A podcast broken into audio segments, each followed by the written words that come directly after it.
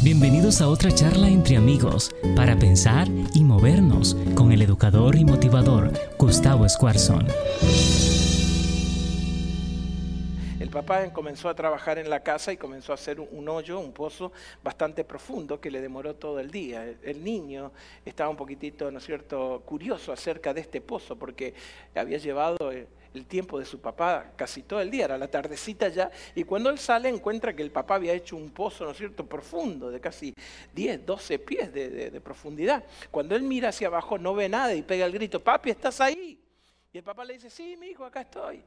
Así que ustedes saben cómo son los niños, bueno, no todos, pero algunos que son más aventureros, más arriesgados, ¿no es cierto? ¿Cuántos niños aventureros tenemos acá? Eh, eh, que eran aventureros, así que, que, su familia no los podía contener. Miren cómo se hacen todos los acá. Ustedes estaban todo el día en la librería, cama. Ah, no. Eh, el primer paso a la recuperación es el reconocimiento, hermanos. ¿Okay? Si no, no, se va a quedar donde está. Este niño era bastante aventurero, bastante arriesgado, bastante así traviesito y le dice, papá, papá, dice, ¿puedo ir contigo allá abajo? Y el papá, que era tan inmaduro como él, le dice, sí, vente. ¿Ok? Sí, vente. Y cuando el niño se acerca, ¿no es cierto?, para poder bajar a donde estaba el papá, estaba muy oscuro, ¿no es cierto? Ya estaba oscureciendo, el sol se había ido y la profundidad del pozo hacía que era realmente oscuro. Entonces el nene le dice, papá, tengo un poquito de miedo porque no te veo. Pero el papá, como estaba en la posición completamente contraria, él mirando hacia arriba, ¿no es cierto? Y mirando el reflejor, la reflexión de la luz, él agarra y le dice, no te preocupes, vos tirate porque yo sí te veo. Y eso es exactamente lo que nos pasa por Dios. En este momento a lo mejor usted está mirando el pozo de su problema, de su ansiedad, de su, de su problema matrimonial, de su problema financiero y no está viendo nada. Y Dios te está diciendo, hey, tírate, tírate. Y te dicen, pero, pero Dios no veo nada. Y Él dice, no te preocupes, vos no tenés que ver, lo tuyo no es por vista, es por fe. ¿Ok? Lo tuyo es simplemente confiar. Lo tuyo es saltar porque yo sí sé, veo.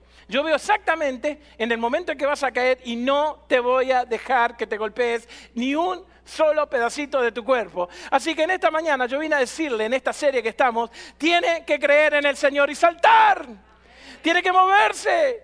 Porque confianza y creer en la Biblia no es un acto intelectual del cerebro que somete a información para poder acumular conocimiento, sino que creer es moverse en fe hacia un pozo que no se ve nada, sabiendo de que el Dios de los cielos está allí esperándote con los brazos abiertos y no te va a dejar caer. ¿Cuánto lo creen?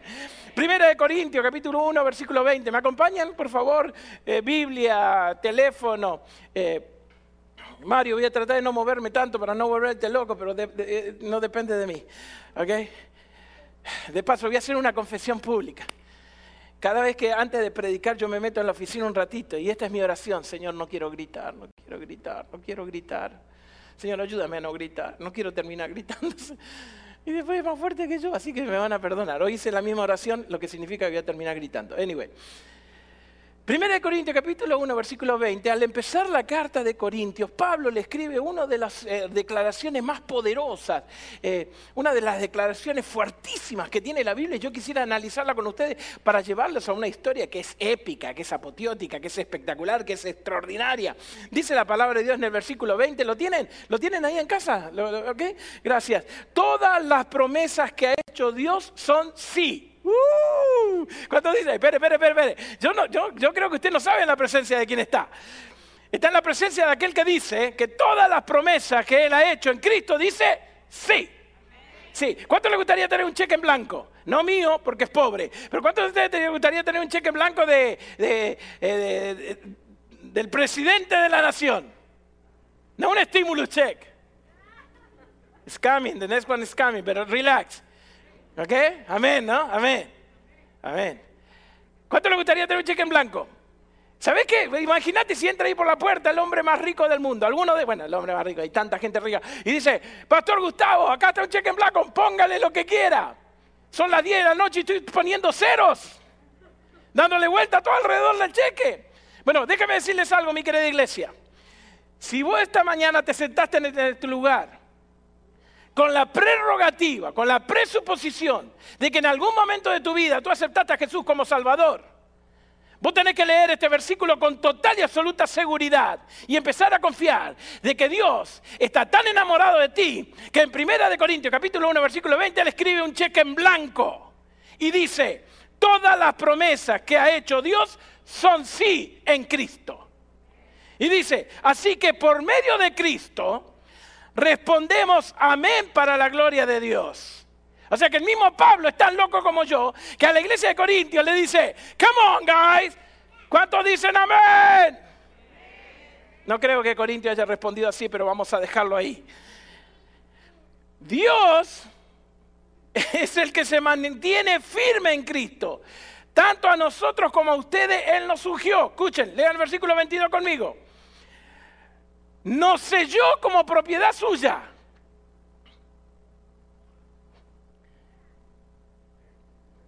Wow. Primera de Corintios 1, 20. Segunda de Corintios, perdón, perdón, segunda de Corintios, gracias, gracias. Nos selló. Hago una falla, my secretary. Okay. Nos selló como propiedad suya y puso su espíritu en nuestro corazón como garantía de las promesas que Él tiene. Promesas que Él tiene. Ok, eh, el pueblo de Israel había estado esclavo por 430 años y llegó la liberación. Cuando llega la liberación, la promesa era la tierra que fluye leche y miel, la tierra donde hay paz, donde ellos tenían posesión. Eso es lo que significa para los israelitas y significa para nosotros ahora. Por supuesto que nuestra tierra prometida está en el cielo cuando, ¿no es cierto?, Dios nos lleve a las mansiones que Él tiene preparado. Pero mientras tanto, toda persona que se jacta, que pueda llegar a pretender de que es realmente un hijo de Dios, tiene que disfrutar de la tierra prometida acá. La tierra prometida significa que es mía, que yo tengo posesión de ella. Significa que tengo paz. Significa que es fructífera, que mi vida tiene que producir, me tengo que mover. Pero resulta que cuando el pueblo de Israel llega a la puerta de la tierra prometida, encuentra que hay tantos enemigos que en vez de fluir leche y miel, empieza a saber a limón. Muchos de nosotros estamos esperando tanto tiempo que cosas sucedan en nuestra vida que ya no estamos cansando y nos conformamos con una vida de segunda clase, a los cuales llamo yo chupa limones. Porque si bien tenemos la esperanza y la promesa de una tierra prometida, parece que las cosas no suceden. Y me pregunto y empiezo a dudar y me empiezo a confundir y empiezo a cuestionarme si Dios alguna vez va a cumplir esa promesa en mi vida. Y entonces la empiezo a llenar de otras cosas, de trabajo, de logros, de metas, para poder sentirme de que de alguna manera soy exitoso. No como Dios lo quiere, pero por lo menos como la sociedad lo ve. Para no sentirme tan vacío, para llenar mi vida, ¿no es cierto?, con algún tipo de cosa. Resulta que yo entré al matrimonio pensando que era leche y miel, pero nunca había considerado los daños colaterales. Nadie me había dicho que se podía decir también matricidio. Entro, ¿no es cierto?, cuando aparece mi primer hijo en casa y entro como si fuera leche y miel, pero nadie me dijo que había problemas a lo largo del camino, especialmente cuando entra en la adolescencia, que en un minuto lo querés matar y al otro minuto lo amás como nunca. Quizás es porque comenzamos una vida con fundamentos bastante flojos. Quizás porque no nos damos cuenta en la presencia de quien estamos. Quizás porque no conocemos las promesas de Dios. El pueblo de Israel pasa el río. Déjeme ponerle el contexto, yo sé que usted lo sabe, ojalá pueda leer la historia, Josué capítulo 6, pero déjame darte un poquitito el contexto. El pueblo de Israel viene, ¿no es cierto? Ya Josué era el comandante en general que iba a cumplir la última parte de entrar a la tierra prometida y resulta que llegan delante del río. Vamos a pasar esa etapa, ¿no es cierto? Y cuando el río se abre y ellos pasan para el otro lado, escuchen, el pasar al otro lado, digan conmigo, al otro lado a ver, a ver, usted que está allá del otro lado de la cámara, digan conmigo, del otro lado. Muy bien, gracias. Del otro lado, cuando ellos pasan del otro lado, escúcheme, escúcheme, cuando vos pasas el río Jordán, la pregunta es, ¿cuál es tu río Jordán? ¿Qué es lo que te está deteniendo de que no puedas llegar a la tierra prometida? ¿Hay algún rencor, alguna amargura? ¿Hay alguna prioridad mal puesta? ¿Hay algún fundamento en tu vida que está enclenque de que cuando vienen las primeras tormentas comenzás a temblar, a dudar y a tener incertidumbre? Eso es lo que pasó hoy en día con este virus. Resulta que todo aquello que nos daba seguridad ahora pasó a ser completamente inestable. Pero quiero decirle lo siguiente, cuando el pueblo de Israel pasó al otro lado del río, no era el cumplimiento de la promesa, sino el inicio de la promesa. A ver, espera, espera. ¿Me, me escucharon? Hay muchos cristianos que dicen que una vez que pasan el río dicen, ah, ya está, ya está. peaches and cream, fresas y crema chantilly. Sí, sí, sí. Ok, bueno. ¿Ah? Eh, eh, piece of cake, ya está. Cuando yo me entrego a Jesús, cuando yo le digo sí a Jesús, si no te bautizaste, capaz que esta no es tu experiencia, seguime, por favor, no te pierdas. Pero si usted se entregó a Jesús, si usted se bautizó, si usted fue a las aguas del bautismo, si usted hizo un compromiso con Dios, usted piensa que dice, ah, ya está, se acabó. Hay muchos cristianos que creen que una vez que pasan el río, una vez que están del otro lado, la promesa se va a cumplir. Pero quiero decirte ahora que según la historia de la Biblia, por eso es importante que dejes de mirar YouTube y empieces a leer la Biblia por ti mismo. Por eso es importante que no te creas con todo lo que te dicen, que lo vayas y lo corrobores con la palabra de Dios. Inclusive lo que va a pasar esta mañana acá. Ve a la Biblia, deja que Dios te hable a ti en la manera en la cual Él quiere convencer tu corazón y llevarte del otro lado. Pero quiero decirte que del otro lado no es el cumplimiento de la promesa, es el inicio de la promesa. ¿Sabes por qué? Porque del otro lado había siete naciones que lo estaban esperando para reventar a los israelitas, para atacar a los israelitas. Cada vez que Dios te da una promesa, hay un obstáculo que tenés que llevar adelante. Por eso cuando la gente dijo, hay que pelear, no, no, let's go back to the desert. en vez de pelear se volvieron al desierto, porque se fueron intimidados por el obstáculo que tenían adelante. Quiero decirte una cosa, si vos querés vivir bajo las promesas, las promesas del Señor son dadas a aquellos que tienen la capacidad de ver que para el otro lado comienzan las batallas.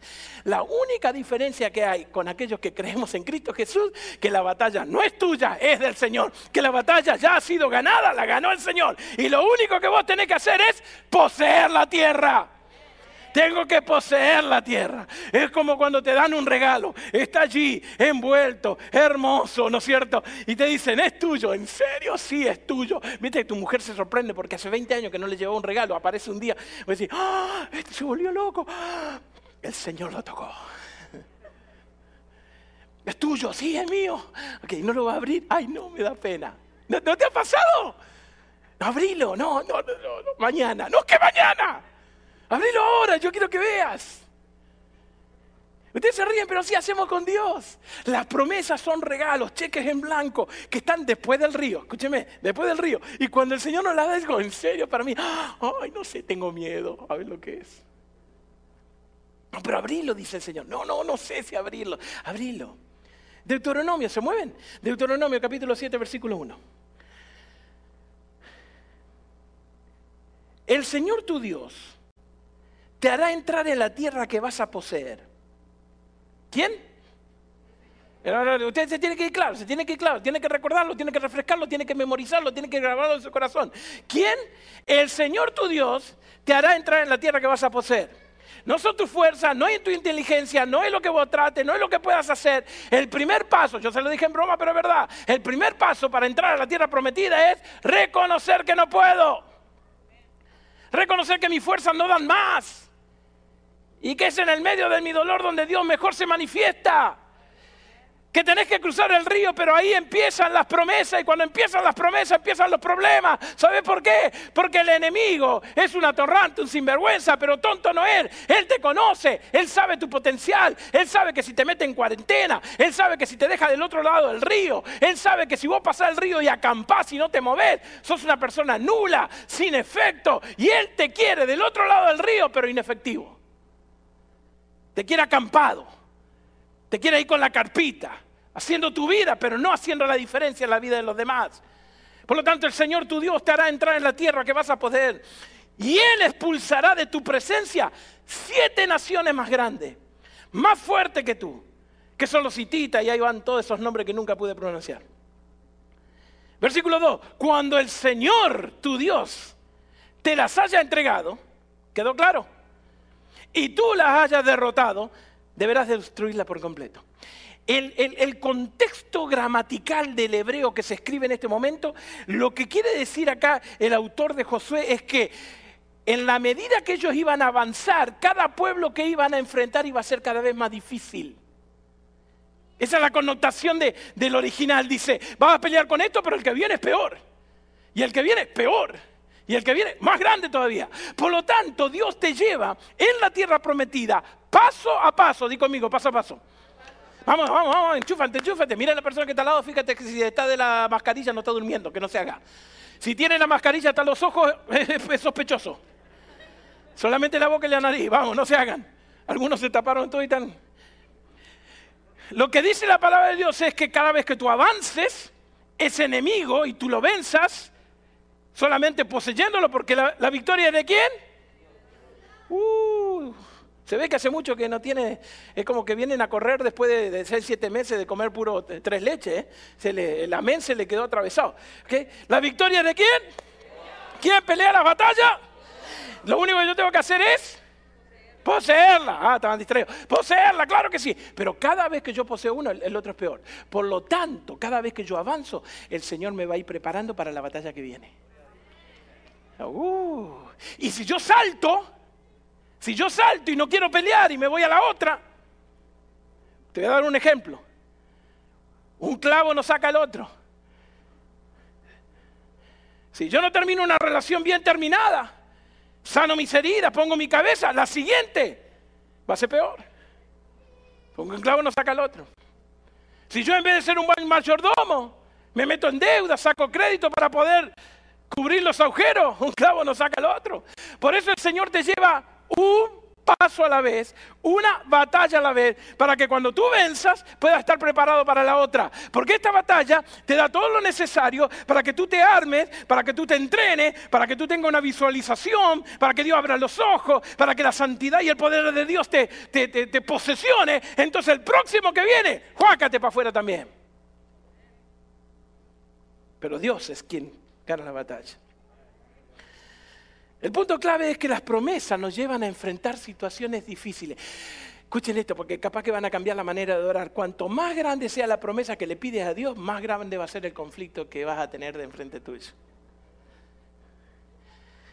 Si vos sos una persona que querés vivir en la mediocridad, un cristiano que viene a la iglesia y no hace nada y vos pedís, Señor, bendíceme que pase esta semana, que tenga trabajo, cuida a mis hijos y te queda en ese nivel, el Señor dice, ok, la batalla va a ser de ese nivel. Pero cuando a agarrar y decir, Señor, yo quiero transformar Houston para Cristo, el enemigo dice, oh, no, no, para, para, para. Y, no, y los jóvenes se juntan y dicen, vamos a hacer un ejército bien preparado para conquistar el poder de las tinieblas. El enemigo dice, no, no, no, no, no, para, para, para. Entonces, cada vez que tu promesa y vos vas delante de Dios y le decís, Señor, este es mi sueño, esta es mi visión, yo quiero comerme el mundo, quiero ser un game changer, quiero ser un change maker, quiero ser un hacedor de historia. El enemigo se pone de pie, pero encima del enemigo se pone de pie mi Dios, que le pone la patita arriba y lo destroza.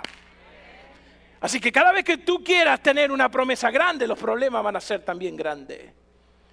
Cuando Dios te pone en tu vida una nueva oportunidad, vienen con oposición siete naciones que van a estar en contra tuyo.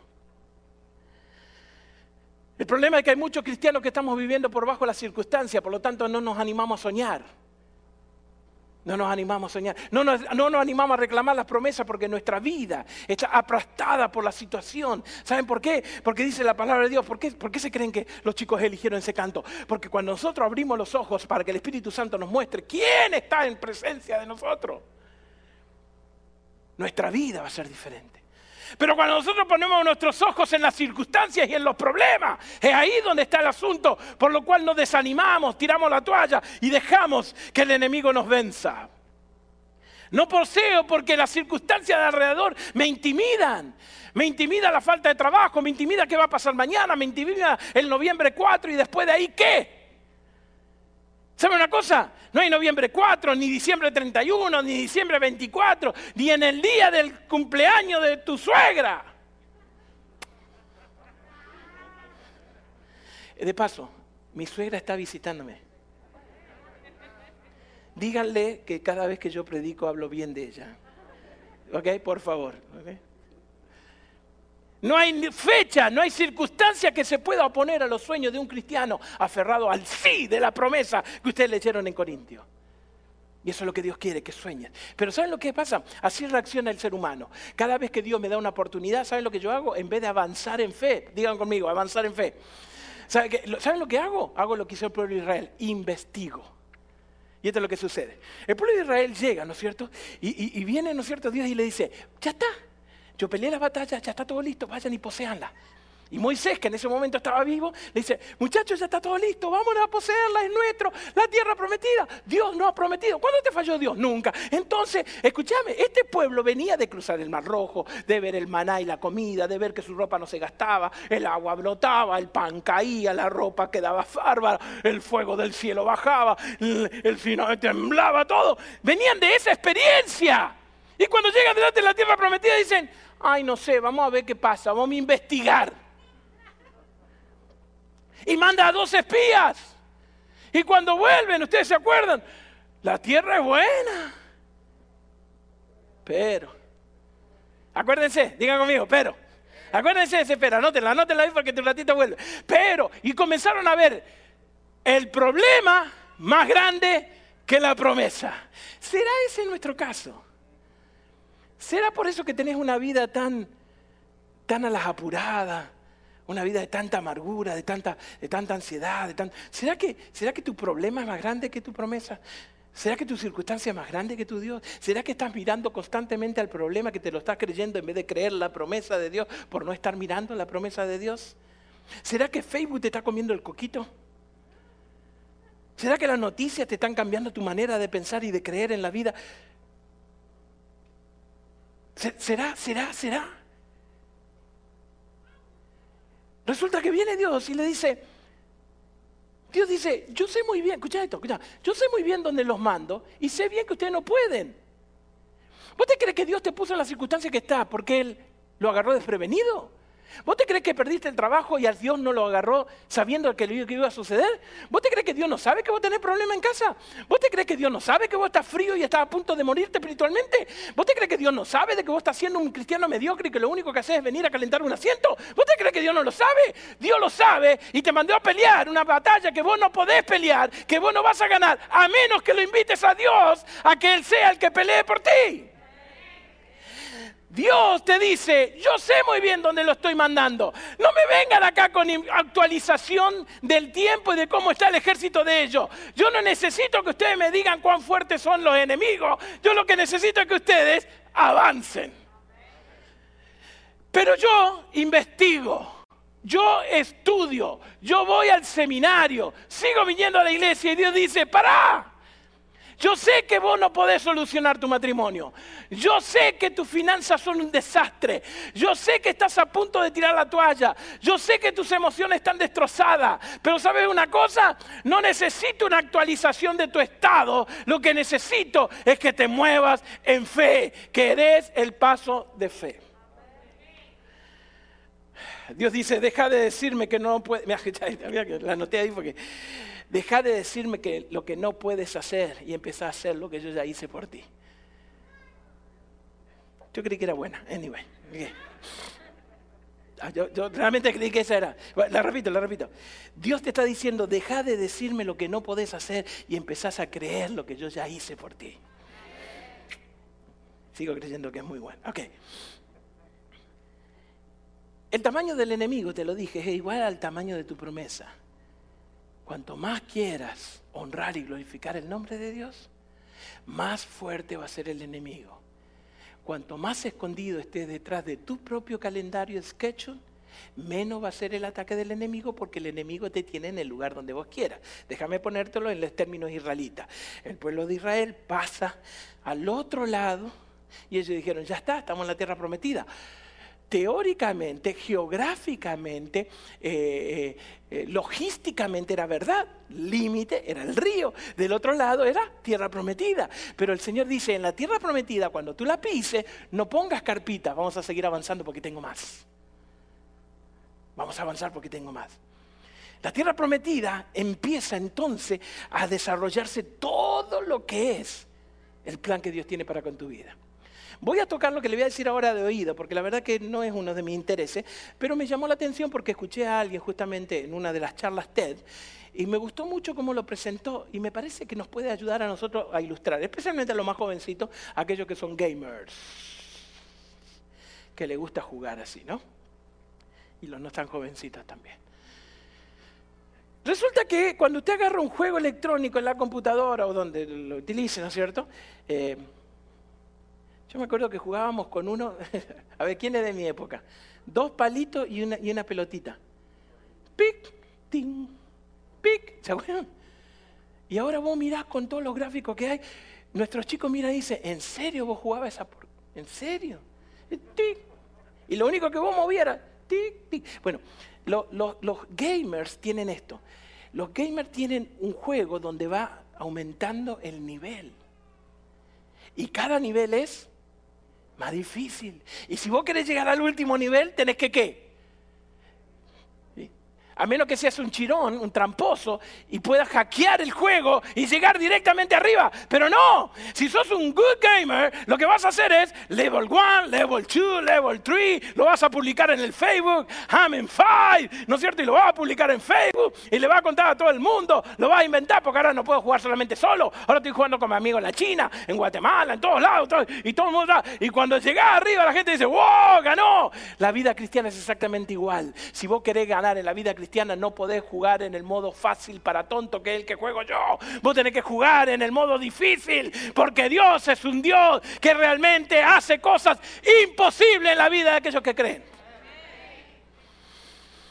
Somos derrotados porque no queremos enfrentar los niveles de dificultad en nuestra vida y preferimos hacer trampa en nuestra vida. Y creemos que el matrimonio se resuelve con sexo y creemos que las deudas se resuelven con préstamos y, pensamos que lo espiritual se resuelve con venir a la iglesia. Y el Señor dice, no, no, no, no, eso es nivel 1, ahora te quiero llevar a nivel 2, nivel 3, nivel 4, nivel 5, para que realmente seas un vencedor. Pero tú no vas a hacer nada, lo único que vas a hacer es paso de fe paso de fe. Deuteronomio 7, ustedes están ahí, ¿no? Pongan el dedito en el 22.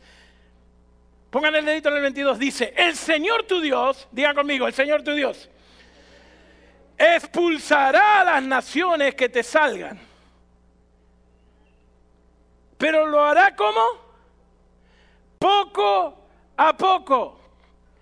Dios va eliminando tus problemas porque cada obstáculo es un plan de Dios para entrenarte, para pulirte, para capacitarte, para abrir tus ojos, para que sea una persona extraordinaria, valiente, llena de poder de Dios. Si te hace ganar a todos de una vez, te vas a quedar con falencias graves para el próximo paso. Por eso, jóvenes, si tenés novia, take it easy. No quemes etapas.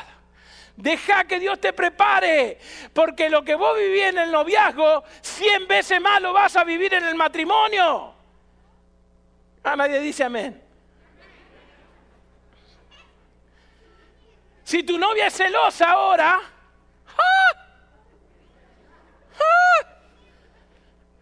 pasa para la unción, papá. Si tu novia es un vago ahora,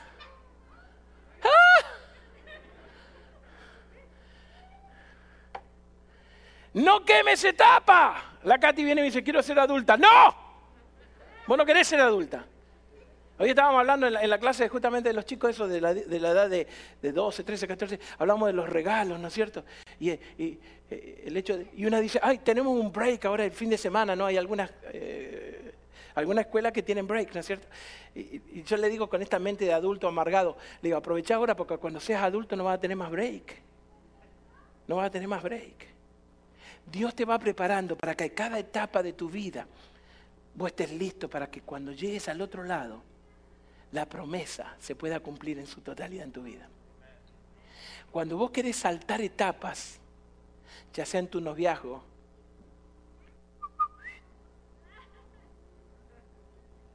¿Got point? Cuando vos querés saltar etapas, cuando vos querés saltar, por ejemplo, en tus finanzas, y vos agarrás y haces tu presupuesto y a lo último aparece Dios. Cuando vos agarrás y haces tu schedule de la semana, cosas que tengo que hacer, y a lo último, si te queda tiempo, aparece Dios, entonces cuando te llegue la oportunidad, con la promesa, pero con la oposición, vas a fracasar. Porque tu cimiento está débil.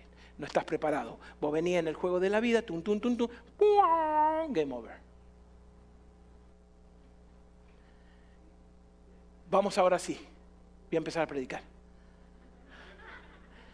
Josué capítulo 6. Venga, venga, venga, Josué capítulo 6. El pueblo de Israel sale de la esclavitud, llega al río Jordán, pasan al río Jordán y se encuentran. ¿Qué es lo que dijo Dios que se iban a encontrar? Siete naciones. Y se encuentran la primera nación. Primera nación. De paso, déjeme darle un dato. Jericó aparece muchas veces en el Nuevo Testamento con historias espectaculares, como la de Saqueo, por ejemplo. Era una ciudad muy fortificada. Ellos vivían de la guerra porque en realidad Jericó era un centro comercial donde todo el mundo pasaba para hacer los trueques de aquella época, así que era una gente de mucho dinero, así que estaba muy bien cuidada. Tenía dos sets de murallas. El primer set era 20 pies de alto, 6 pies de distancia. Social distance. ¿Ok?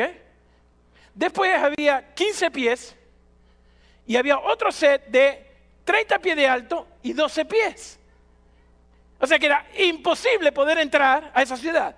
Porque en el medio, en los 15 pies, entre aquella muralla y esta muralla, estaban los guardianes yendo de un lado para otro, con la flecha, las lanzas, el machete, lo, que le tiraban. Así que eso hacía prácticamente, díganlo conmigo, imposible. Imposible. Así que imagínense, el pueblo de Israel, mentalidad de esclavo, eran libres, pero todavía tenían mentalidad de esclavo. Habían visto milagros, pero todavía pensaban como esclavos. Agricultores, lo poco que se habían llevado de Egipto eran unas palas, unos serruchos, una, algo para poder, ¿no es cierto?, labrar la tierra.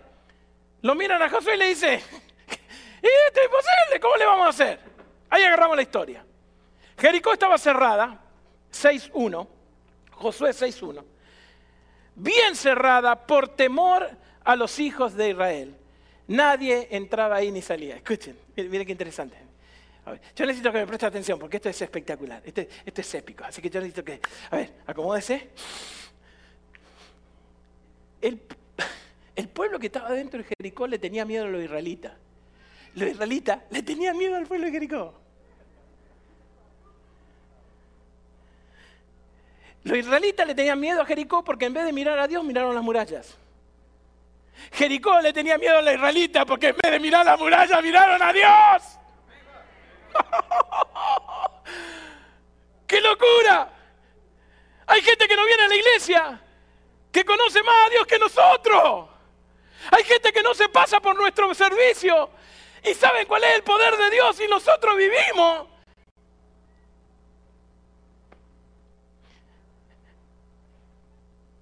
bien cerrada por temor al israelita. Nadie entraba ni salía. Y ahí viene el número dos. ¿Se acuerdan la palabra que le dije que guardaran hace un ratito? ¿Cuál era? Escuchen ahora, se lo leo de todo para que tenga sentido. Jericó estaba cerrada, bien cerrada. Por temor a los israelitas. Nadie entraba ni salía. Pero Jehová le dijo a Josué. escuchen, escuchen.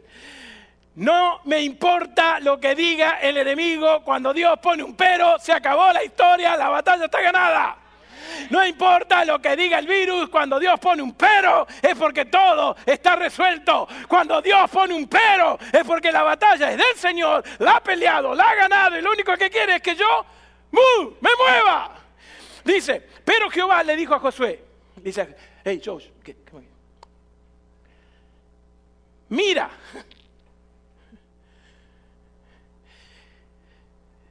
la única manera en que no puedas ver es cuando tenés los ojos cerrados. La única manera en que puedas ver es cuando tus ojos sean abiertos. No hay peor ciego. Si usted no está queriendo ver la mano de Dios en todo esto, es porque usted está muy ocupado con su reino y no le importa el reino de Dios, no importa quién usted sea. Si vos no estás viendo que esta es la oportunidad para la iglesia de conquistar, de alimentar, de ayudar, de estirar la mano, de predicar el evangelio y estás metido en tu cueva, pero sí podés ir a Walmart, sí podés ir a trabajar, sí podés ir a otros lugares donde no hay ningún congo de distanciamiento social, pero no podés venir a la iglesia, tenés cuidado, capaz que tenés que decirle al Dios que te diga, mira, abre mis ojos, déjame ver. José, mira, yo he entregado en tus manos a Jericó y a su rey, junto con todos los hombres de guerra. Versículo 3. Vamos a rodear la tierra, la, la, ciudad, ¿ok? Vamos a rodearla. Pues la ciudad, todos los hombres de guerra, dando una vez la vuelta alrededor de la ciudad, y esto lo haréis durante seis días. Eh, déjeme decirle algo, usted lo sabe, déjeme refrescárselo. Las estrategias de Dios no son las estrategias humanas. Dios resuelve las cosas a su manera. ¿Sí? ¿Cuánto dicen amén? Si Él la resolviera a mi manera, quedaría el tendal de cuerpos heridos quedarían un montón de emociones lastimadas, quedarían un montón de agujeros. Por eso los cristianos hoy somos tan débiles, porque la palabra, la batalla la estoy peleando yo, y la palabra de Dios es simplemente información. Y entonces tengo heridas, tengo capítulos abiertos, cada vez que abro la boca hiero a alguien. ¿Sabe por qué? Porque no estoy entendiendo de que Dios ya me dio la victoria. Y le dice, Josué, vamos a rodear la tierra. Ahí van a estar los hombres de guerra, van a estar todo el pueblo. Ya lo tengo metido al rey. Van a rodear toda la ciudad. Y vamos a dar seis vueltas en silencio. Y Josué dice, ¿seis what? Silencio. Alguien dijo, no se enojen conmigo, pero alguien dijo que el verdadero milagro no fue que los muros cayeron, sino que las damas pudieron caminar seis días sin hablar. That's right, huh? Sound like a right, okay. Yeah. Seis días en silencio. Esto haréis durante seis días. Versículo 4. Siete sacerdotes llevarán siete bocinas. Es el significado de la perfección, de la completitud. Por eso el sábado es el día de reposo del Señor, porque es el séptimo día y Dios descansó y lo bendijo para que usted también pueda tener plenitud de vida, completitud en su corazón y haga un paro y venga, ¿no es cierto? Y se llene del Espíritu de Dios y salga a servir. No, y no, no, no para que se pase toda la tarde en la casa, sino para que, bueno, eh, sí, eso significa el siete en estos casos que lo repite una y otra vez. Y el séptimo día daréis siete vueltas. Y los sacerdotes no, no, güey, güey. Les dije yo que Jericó era fortificada, que la gente era profesional, que estaban armados hasta los dientes. Y viene la estrategia de Dios y la estrategia de Dios es ruido. Ruido. Bocinas. Pero que usted, no, no, espere, espere, espere. Los llevo, los llevo algo más, interesante. Mm, dice, cuando el cuerno del carnero, ¿cómo no era la? No era, ¿no? ¿Sí? No me diga que nunca vieron una película de, de Jesús. ¿Eh? Cuerno de carnero.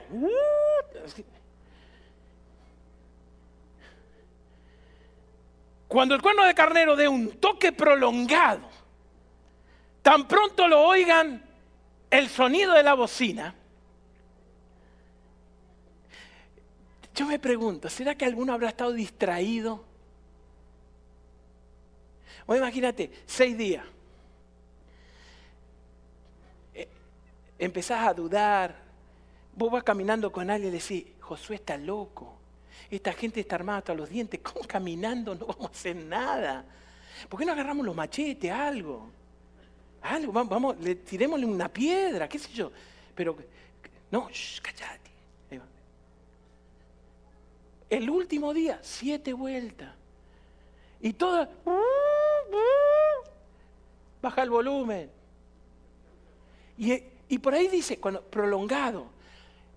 ¿Vos te imaginás lo triste que habrá sido para algún israelita que el carnero esté uh, y él estuviera distraído y no sabía que estaba en guerra? Ah, listen, listen to me. ¿Vos sabés lo triste que es para el israelita haber escuchado el cuerno del carnero con un sonido prolongado, pero él estaba tan ofuscado, enojado por la situación, que no se percató de lo largo que era el sonido. Y cuando el milagro pasó, él se quedó a un lado. Cuando el sonido del carnero se ha prolongado, tan pronto como oiga el sonido de la bocina, todo el mundo va a gritar. Todo el mundo va a gritar. Ahora, ya aterrizo. Vente, vente para que ellos vean que estoy aterrizando. Pasa César y todos ustedes empiezan a prepararse. Escucha, ya lo que sucede. Una lectura fácil, rápida de esto, te puede dar la indicación, podés llegar a creer que lo que volteó las murallas fue el grito. Una, a casa. Dos, a casa. Tres, a casa. Último día. Una, dos, tres, cuatro, cinco, seis, siete. Y todo el mundo, ¡ah! ¿Qué habrán gritado? ¿Qué habrán gritado? ¡Ah! ¿Qué habrán gritado? ¡Mi Dios! ¡Jehová! Jehová de que habrán gritado. Una lectura rápida. Pensás, puedes llevarte con la idea de que el grito fue lo que tumbó la, la, muralla. Pero quiero decirte lo siguiente, que está acá en la palabra de Dios. La palabra de Dios dice que no fue el grito, sino que fue la fe del pueblo de Israel que al caminar y obedecer a Dios hizo que las murallas se caigan. A veces hay cristianos que creen que con un grito van a resolver su problema matrimonial. Hay gente que quiere creer que con un grito van a hacer volver a sus hijos a la iglesia. Hay gente que cree que con un grito van a disciplinar a los adolescentes. Hay gente que cree que con un grito las finanzas se le van a poner de nuevo. Hay gente que cree que con un grito van a encontrar paz. Hay gente que cree que con un grito van a encontrar satisfacción de vida. Pero quiero decirle que no se confunda. No fue el grito lo que derrumbó la muralla de Jericó. Fue el poder de Dios en la fe del pueblo que se movió y dio el paso adelante. Un niño cuando nace y es un bebé, lo primero que hace en forma instantánea es gritar, pero caminar le cuesta. Tiene que aprender, tiene que golpearse. Cristiano, deja de gritar y empezá a caminar maduramente en fe. Nos gusta gritarle a Dios. Nos gusta reclamarle a Dios, nos gusta enojarnos con Dios, nos gusta decirle a Dios que está tarde, pero cuando Dios dice, ajá, yo no estoy tarde, estoy esperando que te mueva, ahí es donde vuelvo a acampar. Ahí es donde vuelvo a plantar mi carpa y a quedarme otra vez en el mismo lugar. Dice la palabra de Dios, de que en el momento en que el sonido comienza a levantarse y la voz de los israelitas comienza a levantarse y comienzan a gritar. Los muros de Jericó comenzaron a caer y comenzaron a caer, pero no porque usted grite, sino porque usted confíe, porque era el primer paso de fe. La pregunta es cuál es el paso que tenés que dar. ¿Cuál es el paso que tenés? ¿Qué es lo que tenés que arreglar con Dios? ¿Hay algún pecado? ¿Hay alguna amargura? ¿Hay algún dolor? ¿Hay algún orgullo? ¿Hay alguna indiferencia?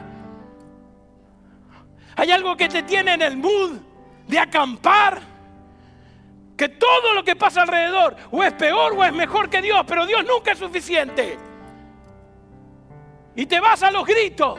Si grito voy a tener novia. Si grito voy a conseguir trabajo. No, no es por el grito. Es por confiar de que Dios está a tu lado. Y que no importa lo que suceda. Él te va a cuidar. Él cumple la promesa. Él guarda todas aquellas cosas que te ha dicho. Porque ninguna de sus palabras faltará. Quiero leerte un pedacito, un texto más. Si lo encuentro. En Josué, Dios le dice lo siguiente. Me vuelvo al capítulo 1. En Josué capítulo 1 dice lo siguiente. Mi siervo Moisés está muerto. Josué 1, 2. Dice, mi siervo Moisés está muerto. Por lo tanto, prepárate con el pueblo para cruzar el río. Versículo 3. Y tal como te prometí, escuchen esto, escuchen esto, míreme, míreme, míreme, míreme, míreme, míreme, míreme. Versículo 3. Tal como te prometí. Diga conmigo, Dios me prometió. Vamos, diga conmigo, Dios me prometió. Allí en casa, di conmigo, Dios me prometió. Dios me prometió. Dice, tal como te prometí. Y como le prometí a Moisés, yo te entregaré todo lo que toque la planta de tu pies. Si no había paso, no había promesa. Si no había fe, no había victoria.